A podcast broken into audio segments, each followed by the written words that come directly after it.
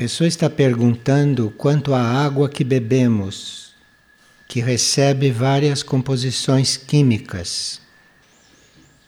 E na nossa alimentação, como devemos observar esta questão? Bem, não só com a água, mas com tudo o que nós compramos no mercado, nós temos que contar com a nossa capacidade de transmutação. De forma que existe uma seleção não é, dos alimentos que a gente usa, mas principalmente nós temos que contar com a capacidade de transmutar. E esta capacidade, que é do corpo, vem da alma, ou ela vem do espírito, conforme o caso. De forma que existem muitas regras, existe muito conhecimento a respeito da alimentação e do alimento, como nós sabemos. São coisas que a ciência observou.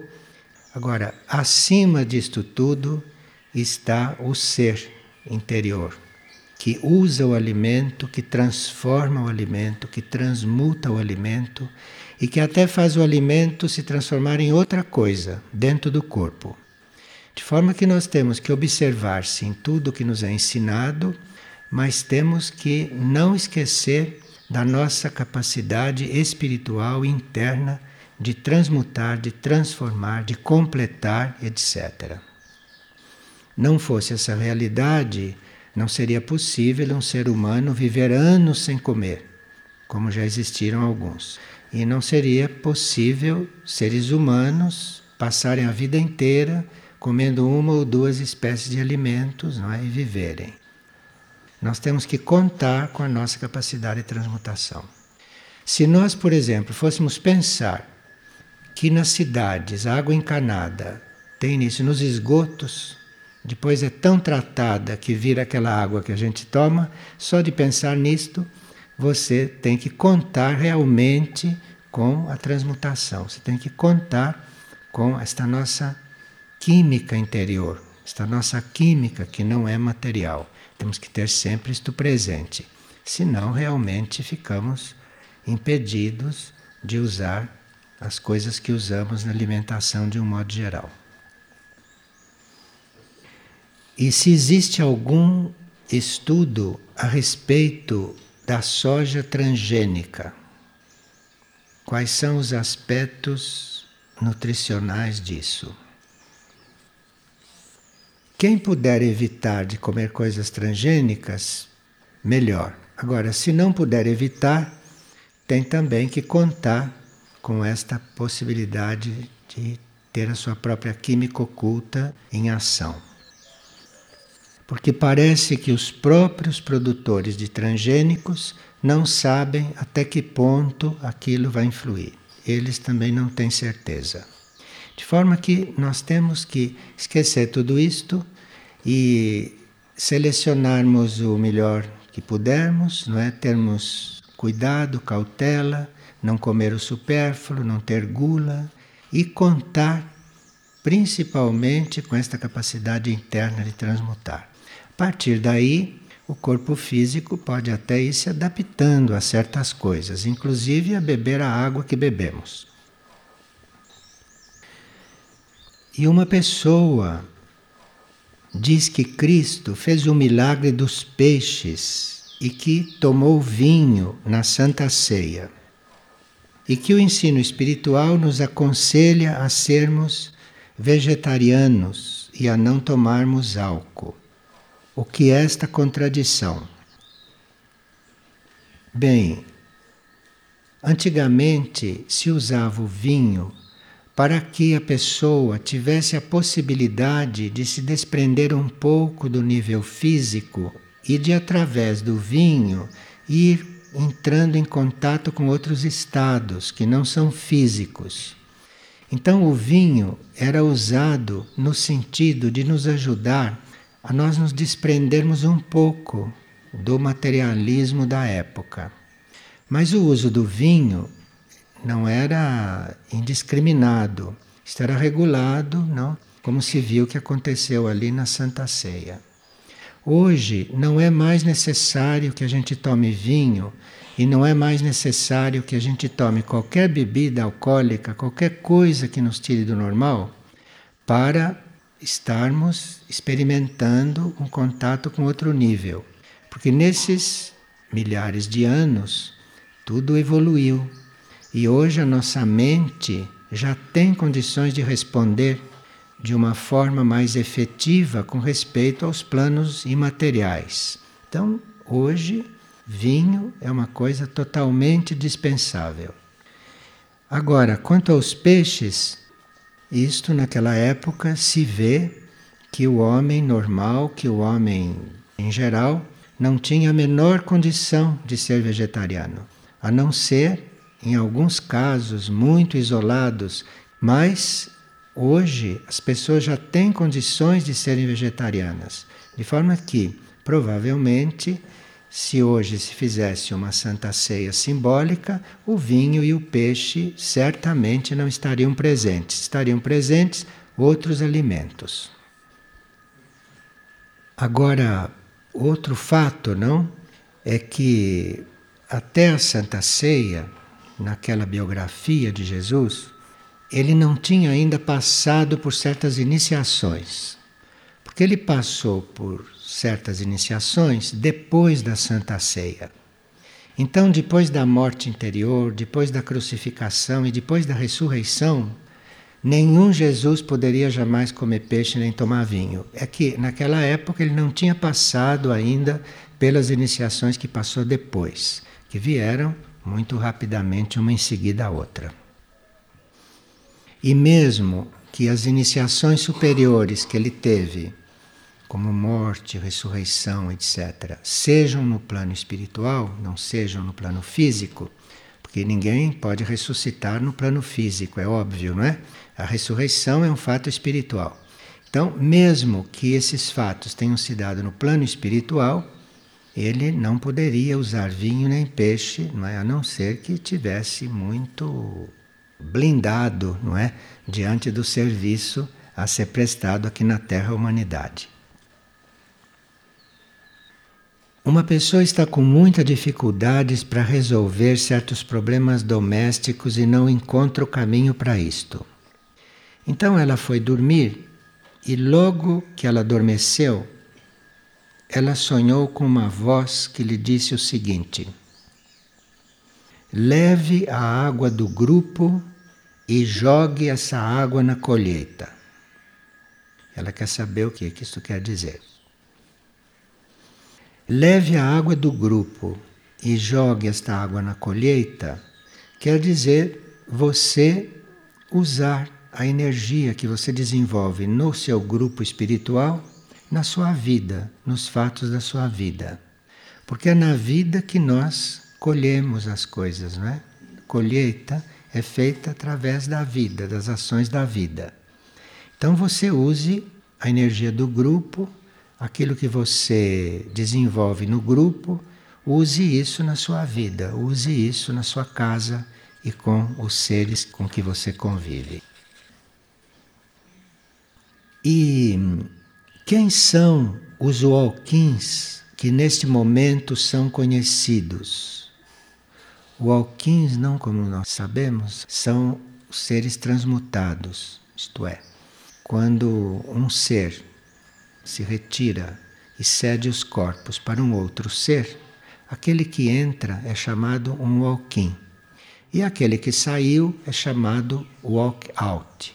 Isso para usar a linguagem internacional de hoje, da língua universal.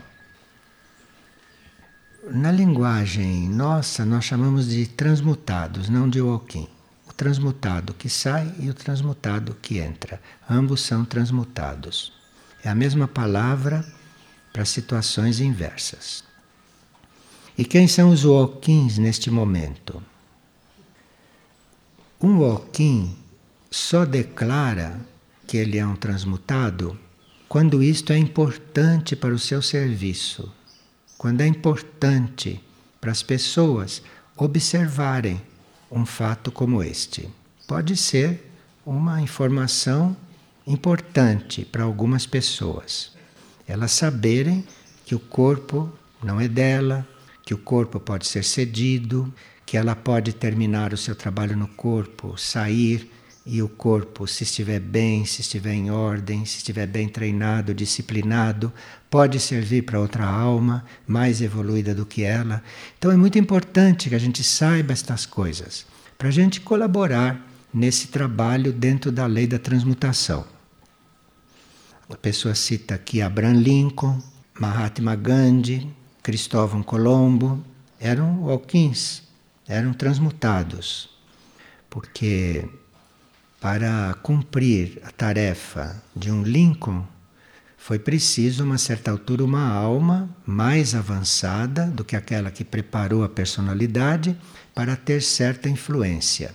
Então, a uma certa altura, houve uma transmutação e aquilo que se atribui a Abraham Lincoln foi obra deste Walking, que é uma mais evoluído do que o primeiro. O mesmo se passou com Gandhi. Todos conhecem da vida de Gandhi que Gandhi era um advogado normal, como todos os advogados. E de repente ficou Gandhi. De repente se dedicou a um outro trabalho mais amplo do que um trabalho de advocacia.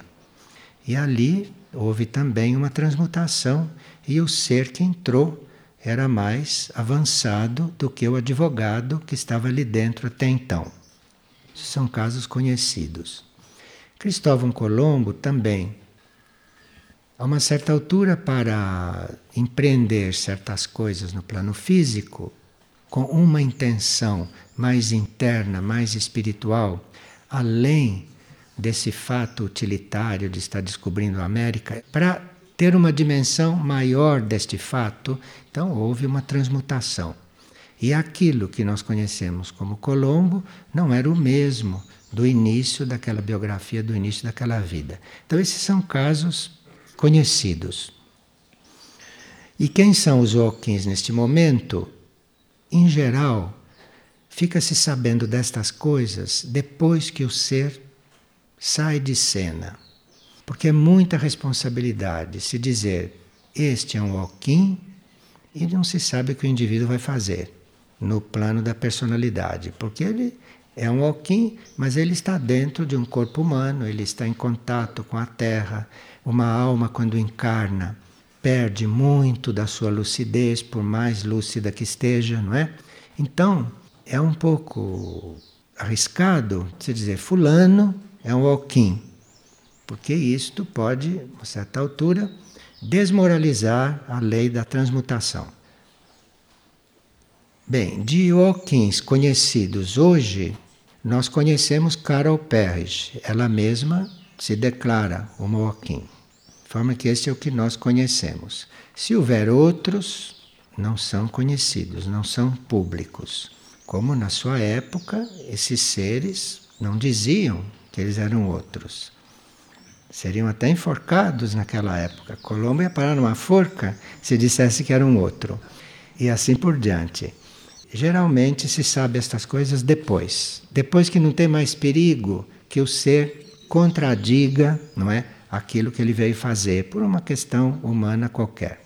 Um risco que se corre, né, estando dentro de uma encarnação humana. Agora, como ela mesma falou, que era Alquim, porque ela, segundo ela, recebeu ordens de falar, ela recebeu ordens de falar, porque ela foi uma das introdutoras desse conhecimento da transmutação na literatura que ela usa para difundir o ensinamento. Então, foi muito importante nos Estados Unidos que alguém falasse disso com bastante conhecimento direto da causa. Isto ajudou muitas pessoas a entrarem nesses fatos. E uma pessoa pergunta: até que ponto as nossas ações influenciam o nosso destino? Bem, o nosso destino é uma coisa ampla, não? Nós temos um destino básico e temos um destino que nós vamos criando a cada momento que passa. Vamos criando o nosso destino com o nosso pensamento, com os nossos sentimentos, com a nossa ação física. Aí o destino básico vai se ampliando Então, certas coisas do destino básico podem se transformar segundo a nossa ação. Certas coisas podem ser abrandadas, certas coisas podem ser facilitadas dentro do destino básico. Certas coisas podem ser aceleradas. Pode haver sim uma influência sobre o destino básico. Mas aquilo que é realmente básico, compulsório, importante, essencial para aquela vida, isto não pode ser mudado. Por exemplo, se você está num corpo masculino, isto é uma coisa do seu destino básico, né? Você ser um ser masculino naquela encarnação. Agora, outras coisas nós podemos modificar.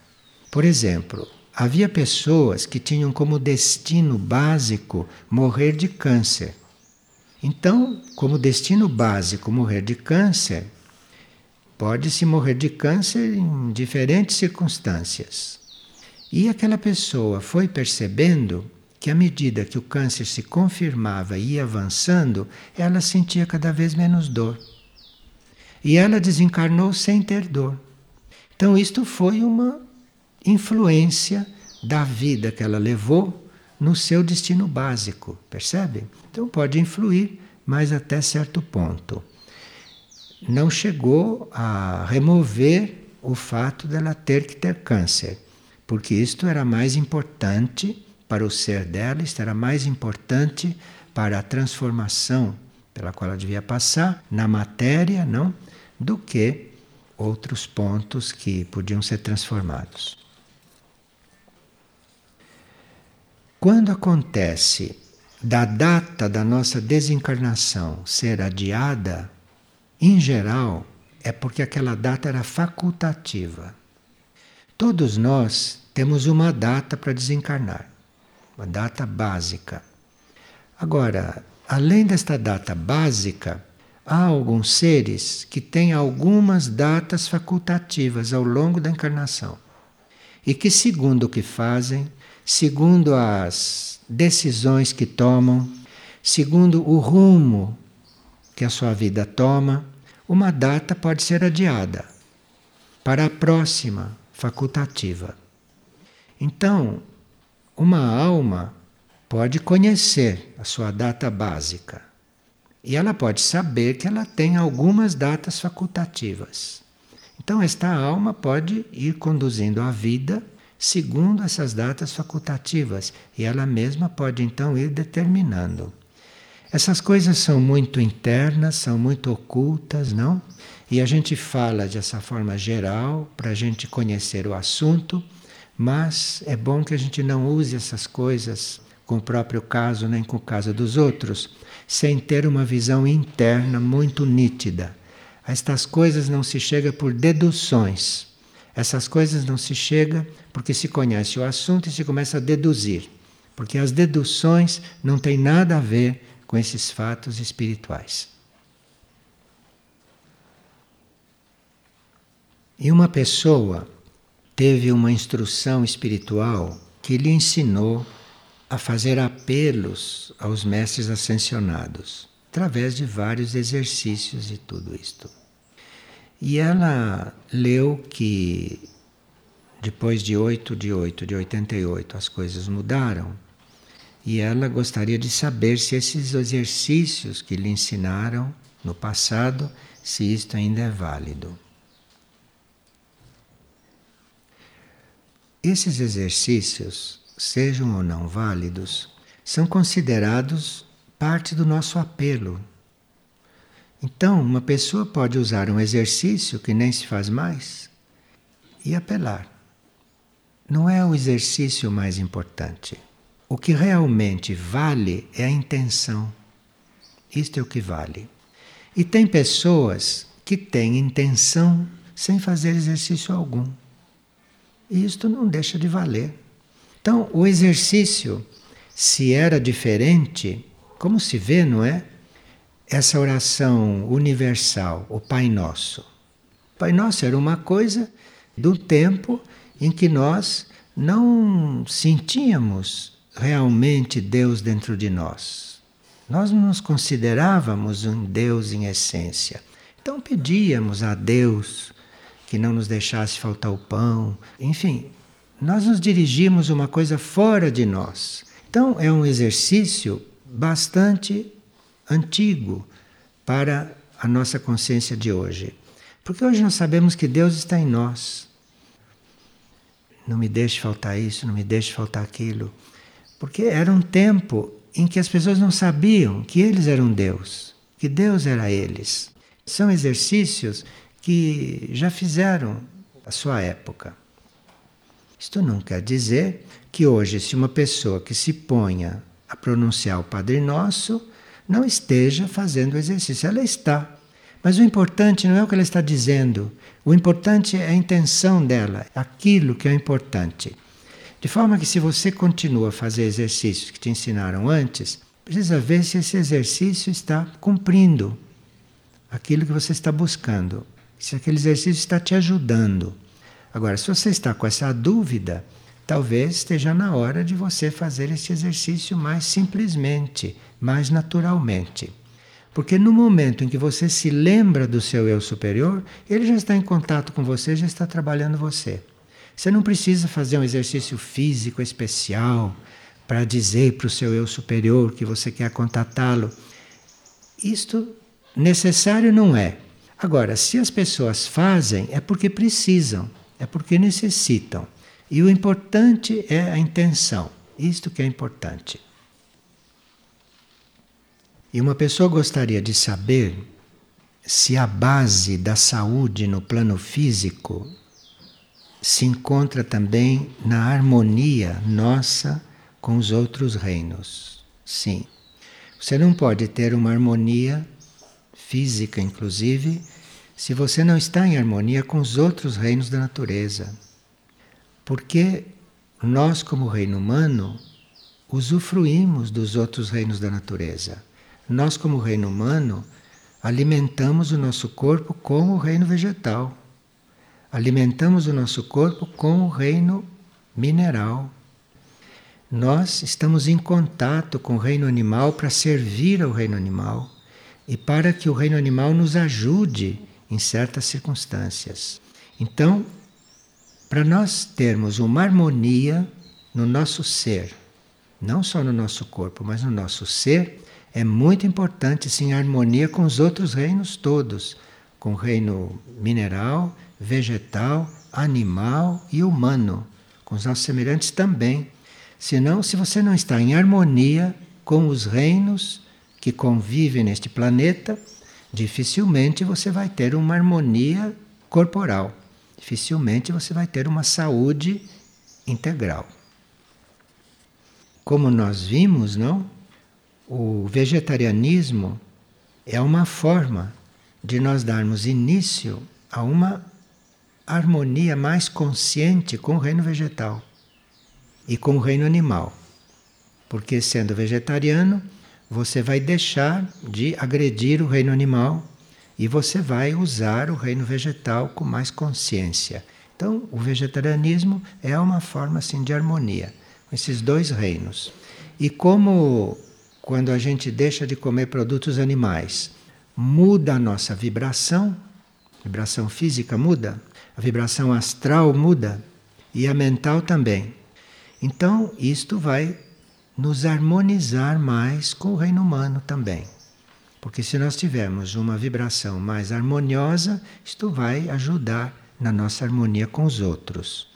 Porque, embora os outros seres humanos não tenham consciência disto, eles, na sua vibração, vão sentir harmonizados quando entram em contato conosco. Então, nós cuidamos de harmonizar a nossa vibração, inclusive segundo o que comemos, para ajudar os outros a se harmonizarem. Porque o que você emana, não comendo carne, é muito diferente do que você emana quando come carne. É muito diferente. Isto influi lá na harmonia do outro que está em contato com você. E uma pessoa diz: se nós somos sete mônadas, é possível que todas elas estejam encarnadas em mundos, em lugares diferentes? Para nós termos a consciência das outras mônadas, porque cada mônada está formando uma alma, cada mônada está formando uma personalidade, se estiverem todas encarnadas. Ou se uma mônada estiver em um outro planeta, vivendo a vida do outro planeta, é uma coisa diferente. Ou se uma mônada não estiver encarnada, também está trabalhando coisas diferentes. Para nós chegarmos a ter a consciência de que somos sete mônadas, é necessário que a gente esteja com mais ligação com a própria mônada. Porque é só da mônada que pode vir esta consciência, isso não pode vir da alma.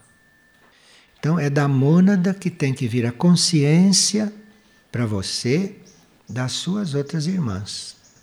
Tem que vir da mônada isto, até um certo ponto. Agora, a consciência mesmo de todo o ser, a consciência mesma das sete mônadas, está é uma consciência que existe só no regente, acima do nível monádico. É muito conhecido o caso da mãe do Sheorobim do Ashram. A mãe declarou uma vez que ela tinha consciência de estar em vários corpos ao mesmo tempo. Ali nós não sabemos se ela teve consciência das outras mônadas ou se ela, como mônada, estava em vários corpos, o que também pode acontecer. Isso ela não explicou. Também não se sabe se ela sabia isto com toda precisão.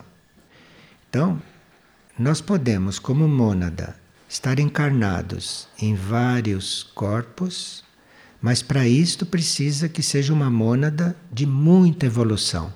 Uma mônada normal, não sei se consegue. Então, uma mônada pode estar em muitos corpos, como uma mônada pode estar tomando consciência das outras mônadas que estão em outros corpos.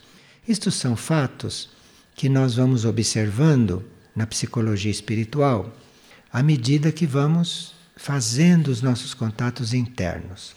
Essas coisas não se chega por estudo, nem por informação, mas essas coisas se chega por experiência. E para isso precisa que a gente vá tomando consciência de cada nível do nosso ser. Então, para nós irmos tomando consciência de níveis cada vez mais profundos, nós teríamos que estar num processo bem consciente de purificação dos níveis nos quais nós estamos conscientes. E esta mesma pessoa quer saber como é o problema do sexo nessas mônadas. Nenhuma mônada tem problema de sexo. Problema de sexo é para quem tem uma relação muito envolvida com o corpo físico. Porque se você se liberta desta identidade com o corpo físico, você já começa a não ter esta questão. Então, questão de sexo é para quem está muito identificado com o corpo físico. Se essa identificação vai se transformando, não há mais nenhum problema de sexo. O sexo está lá no plano físico, no corpo físico, e você até esquece que sexo você tem. Mas aí precisa que haja uma desidentificação com este plano. Em nível monádico, não existe isso. Isso é uma palavra que existe até o plano mental humano. Do plano mental para cima, não tem mais esse conceito. Tem outras coisas que são evolução desse conceito. Mas este termo sexo, isto é coisa do mental para baixo. Do mental para cima, isto não existe mais desta forma. Existe como existência de polaridades. Isto é outra coisa, mas isso não é sexo.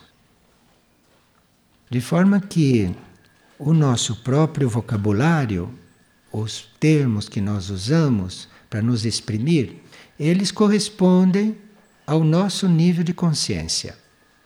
Agora, mesmo um ser que já transcendeu certas capacidades, certas realidades, usam certas palavras. Como nos livros do tibetano, nos livros de Alice Bailey, existe a palavra sexo usada em toda a obra. Mas você está usando uma palavra porque está falando conosco, não é? Que precisamos daquela palavra para entender certas coisas. Mas se o tibetano fosse falar com outro mestre ascensionado, nem haveria este assunto entre eles. Compreende? Então, isto tudo depende do nosso nível de consciência, depende do ponto em que estamos trabalhando.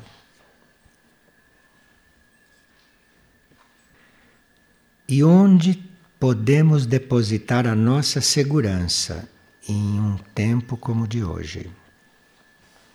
Bem, sempre foi assim, não? Que a segurança não está fora de nós. Mas hoje em dia, isto é uma verdade visível, que fora de nós não existe segurança alguma e que nem é fora de nós que nós temos que procurar isto, não? Fora de nós, nós temos que não não abusar de estarmos seguros. Nós temos que não abusar da nossa fé. Nós não temos que agredir a harmonia que possa haver em volta de nós.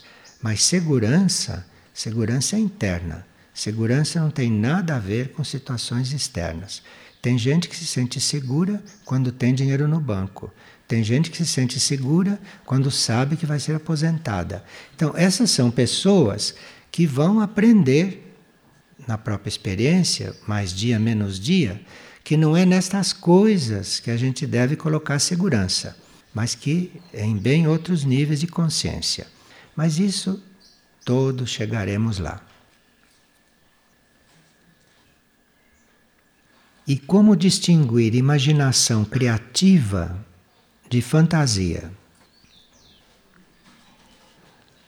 O que nós chamamos de imaginação criativa é nós estarmos imaginando, estarmos criando com a imaginação tudo que está dentro das leis da harmonia, tudo que está dentro das leis superiores. Então, disse imaginação criativa. Não é uma imaginação normal ou uma imaginação negativa. É uma imaginação criativa porque ela está dentro de leis superiores, dentro de leis além dessas leis normais que nós conhecemos. Então, uma imaginação criativa. É um trabalho da pessoa estar imaginando criativamente, dentro das leis criativas e superiores. Fantasias. Fantasias são reflexos dos desejos humanos. São reflexos de desejos mentais, emocionais ou físicos. São fantasias. Porque o desejo pode estar numa direção totalmente irreal. Então é uma fantasia. Então você pode desejar ter uma casa. Isto pode ser uma fantasia sua, porque você não sabe se uma casa é necessária para você. Você não sabe se você tem que ter uma casa. Então você quer ter uma casa, isto é uma fantasia. Agora, se você começa a imaginar que você deve ter um núcleo que represente no plano físico a sua energia espiritual, onde você possa ancorar a sua energia para que aquilo irradie, ou para que naquele núcleo você possa receber pessoas, colocá-la na sua aura. Isto já é uma imaginação criativa. Isto aconteça ou não, isto é considerado criativo, diferente de eu quero ter uma casa. E nessa imaginação criativa, certas coisas podem ser criadas certas coisas podem surgir, dependendo da qualidade da nossa imaginação, dependendo daquilo que estamos imaginando. E qual é a diferença entre fé incondicional e fanatismo? É muito diferente. Porque a fé incondicional é uma coisa que você encontrou dentro da sua alma. Você encontrou a fé. E se você entrou em contato com a fé que está dentro da sua alma, aquilo é incondicional. Não foi você que criou a fé, não foi você que construiu a fé. Você foi construindo o caminho para dentro de você e lá você encontrou a fé. Então você encontra uma coisa incondicional que você não duvida, indiscutível. Então uma fé incondicional. Fanatismo não. Fanatismo é você colocar uma coisa na mente e se tornar um, um fixado naquilo, mesmo em campo de fé. Isso é um pouco diferente. E uma coisa que uma pessoa não compreendeu foi que nós dissemos que pode haver uma alma jovem encarnada em um corpo adulto. Sim, porque uma coisa é a idade física do corpo, outra coisa é a idade da alma. Uma alma é jovem quando ela teve poucas encarnações. E à medida que ela vai tendo encarnações, ela vai se tornando uma alma adulta. Então pode haver uma alma jovem que teve poucas encarnações em um corpo de 90, 100 anos de idade. E pode haver uma alma antiga num corpo de 3, 4 meses de idade. Não tem nada a ver uma idade com a outra. O que pode influenciar é quanto mais antiga é a alma, menos ela tem que se envolver com a formação do corpo. Então é diferente. Se existe uma alma jovem num processo de de gestação, não é? Se existe uma alma jovem ali, aquela alma está muito mais mergulhada no processo do que uma alma antiga. Uma alma antiga vai tratando do assunto assim um pouco de longe e usando os meios que ela tem. De forma que a gestação varia muito de ser para ser. Isto não é igual para todos, não. Então, tem seres que já têm a alma coligada antes da concepção. Antes de formar coisa, a alma já está coligada. E outros que a alma custa para se coligar, tem resistência para se coligar, ou se coliga de uma maneira mais ou menos perfeita e efetiva. Isto varia de ser para ser.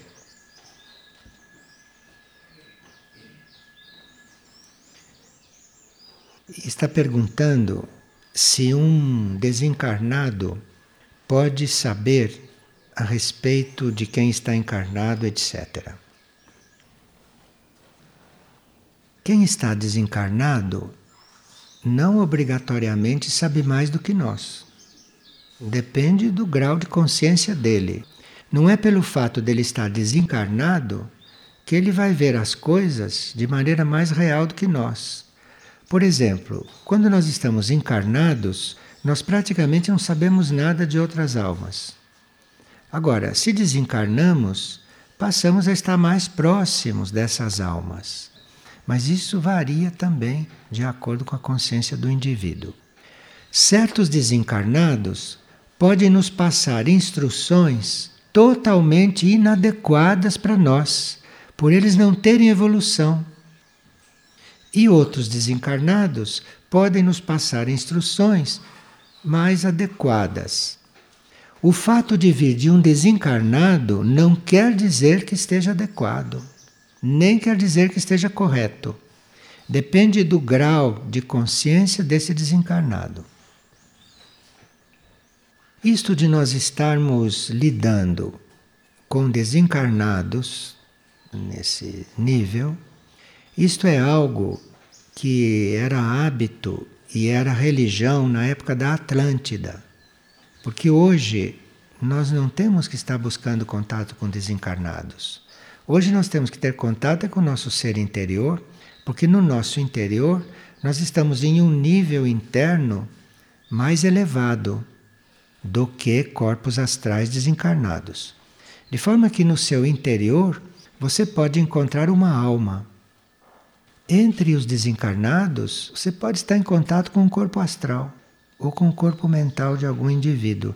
Então é muito diferente a qualidade desse relacionamento. Agora, aqui nós realmente não cuidamos de contato com desencarnados. Sabemos que existe e quando se percebe, se avalia, mas não cuidamos de contato com desencarnados. Agora, uma entidade espiritual não pode receber este nome de desencarnado. Porque uma entidade espiritual já não encarna mais. Então não é um desencarnado. Desencarnado é quem está na lei da reencarnação e naquele momento fora do corpo. Mas quem já transcendeu a lei da reencarnação não se pode chamar de desencarnado, porque não é. Ele está num outro nível, não está no nível da carne, não está na lei da reencarnação. Então, este termo é aplicável a quem está na lei da reencarnação. Mas quem já transcendeu esta lei, quem não encarna mais, não pode ser chamado de desencarnado. E uma pessoa está perguntando qual é o significado da flauta. A flauta é o instrumento que está mais em contato com o nosso impulso interno. Porque a flauta depende do nosso sopro, que vem lá de dentro. Ela é movida pelo nosso sopro. De forma que ela é o instrumento que mais traduz o que nós estamos querendo manifestar com o instrumento. Outro instrumento que é fiel às coisas muito internas é o órgão. O órgão não é a flauta, mas o órgão é baseado no ar. Então, é um instrumento dos mais avançados no sentido de expressar o que a gente está querendo ali fazer. O órgão é avançado, mas é feito com o tato, não? A flauta não. A flauta funciona com o nosso sopro, de forma que a flauta é o mais fiel aquilo que nós queremos dizer. Os outros instrumentos são também muito importantes, não? Mas não são tão fiéis ao que a gente quer transmitir, porque passa passa até por cordas, passa por mecanismos, materiais e aí sai o som. Mas todos são importantes, porque todos formam uma harmonia, todos formam um conjunto. Mas a flauta é diferente de todos, do ponto de vista da fidelidade ao que se quer expressar, e o órgão é aquele que atinge um âmbito maior de vibrações. A flauta é muito fiel ao que nós temos a expressar. O órgão exprime coisas além. Por isso é que aquilo que deveria ser música sacra, que deveria se manter num plano de sacralidade, foi composta para órgão. Quando se cria música cósmica, foi criado o órgão. De forma que são características dos instrumentos. Mas quando existe um órgão, nós temos muitas outras possibilidades de juntar as almas em coral ou de juntar as almas com instrumentos e de termos uma expressão muito mais ampla do que teríamos sem o órgão.